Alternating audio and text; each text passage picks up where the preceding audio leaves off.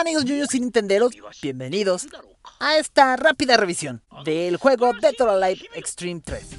¿Qué tan rápida? No me gustó. Listo, bye. Dead or Extreme 3.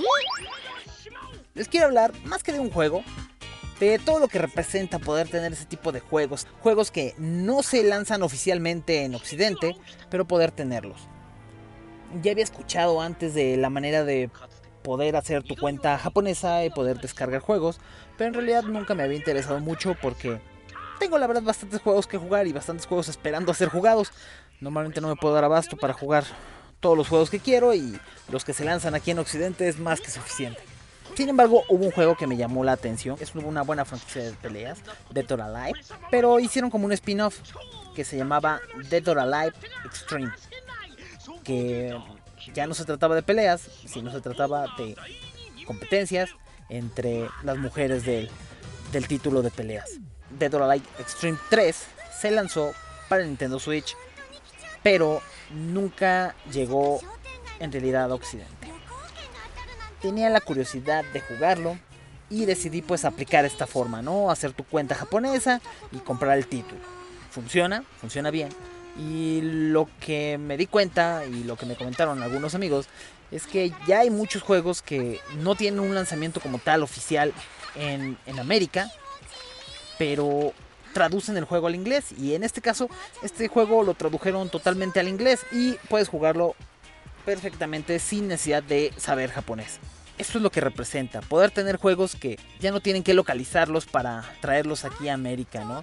Ya podemos jugar la versión japonesa que trae la traducción al inglés y pues es mucho más sencillo. En lo que se refiere al juego, pues la verdad es que el juego es muy simple. La animación de las chicas que están en el juego es excelente y si por esa parte es lo que lo que se busca, pues la verdad es que está genial.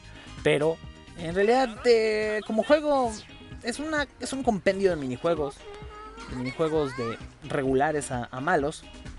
El mejorcito de todos es el voleibol, que está es decente, es decente para poder jugarse y más si se juega entre dos personas, pues se puede se puede poner interesante. Pero los demás juegos realmente son casi casi juegos de ritmo o de peleas muy básicas, ¿no? Hay uno que es este pelea de traseros, que en serio, jalar la cuerda, etcétera. Son juegos realmente pues sencillos, minijuegos. Y en realidad el, juego está totalmente enfocado en, en las chicas, en las animaciones. La verdad es que la descarga es bastante pesada y yo creo que se centra totalmente en eso, porque en realidad que tenga un buen gameplay, pues realmente no, que tenga buena música, pues realmente no.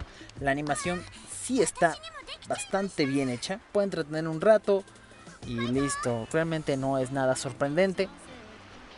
Tampoco es el peor de los juegos, pero pues en realidad para mí lo que significa es poder tener un juego que normalmente no estaría aquí en América poder tenerlo para jugarlo. Y así como este, hay muchos otros juegos que ya están traduciendo al inglés y ya se ahorran los desarrolladores del juego tener que hacer toda la, distribución acá en América porque mucha gente está comprando los títulos desde cuentas desde cuentas japonesas que pues realmente no son no son en Japón, ¿no? Si tú puedes hacer tu cuenta japonesa, tu cuenta este americana. De hecho, esto sirve mucho por si quieres comprar algún título en versión digital. Puedes cachar una buena oferta si estás revisando constantemente las tiendas. De hecho, hay sitios web que te dicen en qué tienda está más barato cierto título o te avisan si es que el título baja o tiene descuento en alguna otra región. Eso se me hace increíble.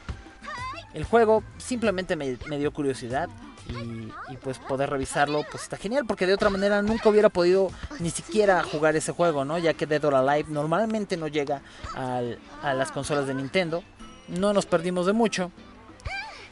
Pero es padre saber que, que, puedes tenerlo. Una cosa más, los juegos normalmente los traducen al inglés, pero no los traducen al español. Y así como este, les digo, hay varios juegos. Ya tengo otro juego que también quiero revisar. Como les digo, tengo muchos juegos que jugar y poco tiempo para jugarlos. Pero sí me dio tiempo de poder probar este, de poder probar Dead or Alive Extreme 3, Scarlet. Es un juego con buenas animaciones, centrado en las chicas, ligeramente divertido, pero nada más. Yo soy Miguel MG y nos vemos en otra rápida revisión de juegos de Nintendo Switch.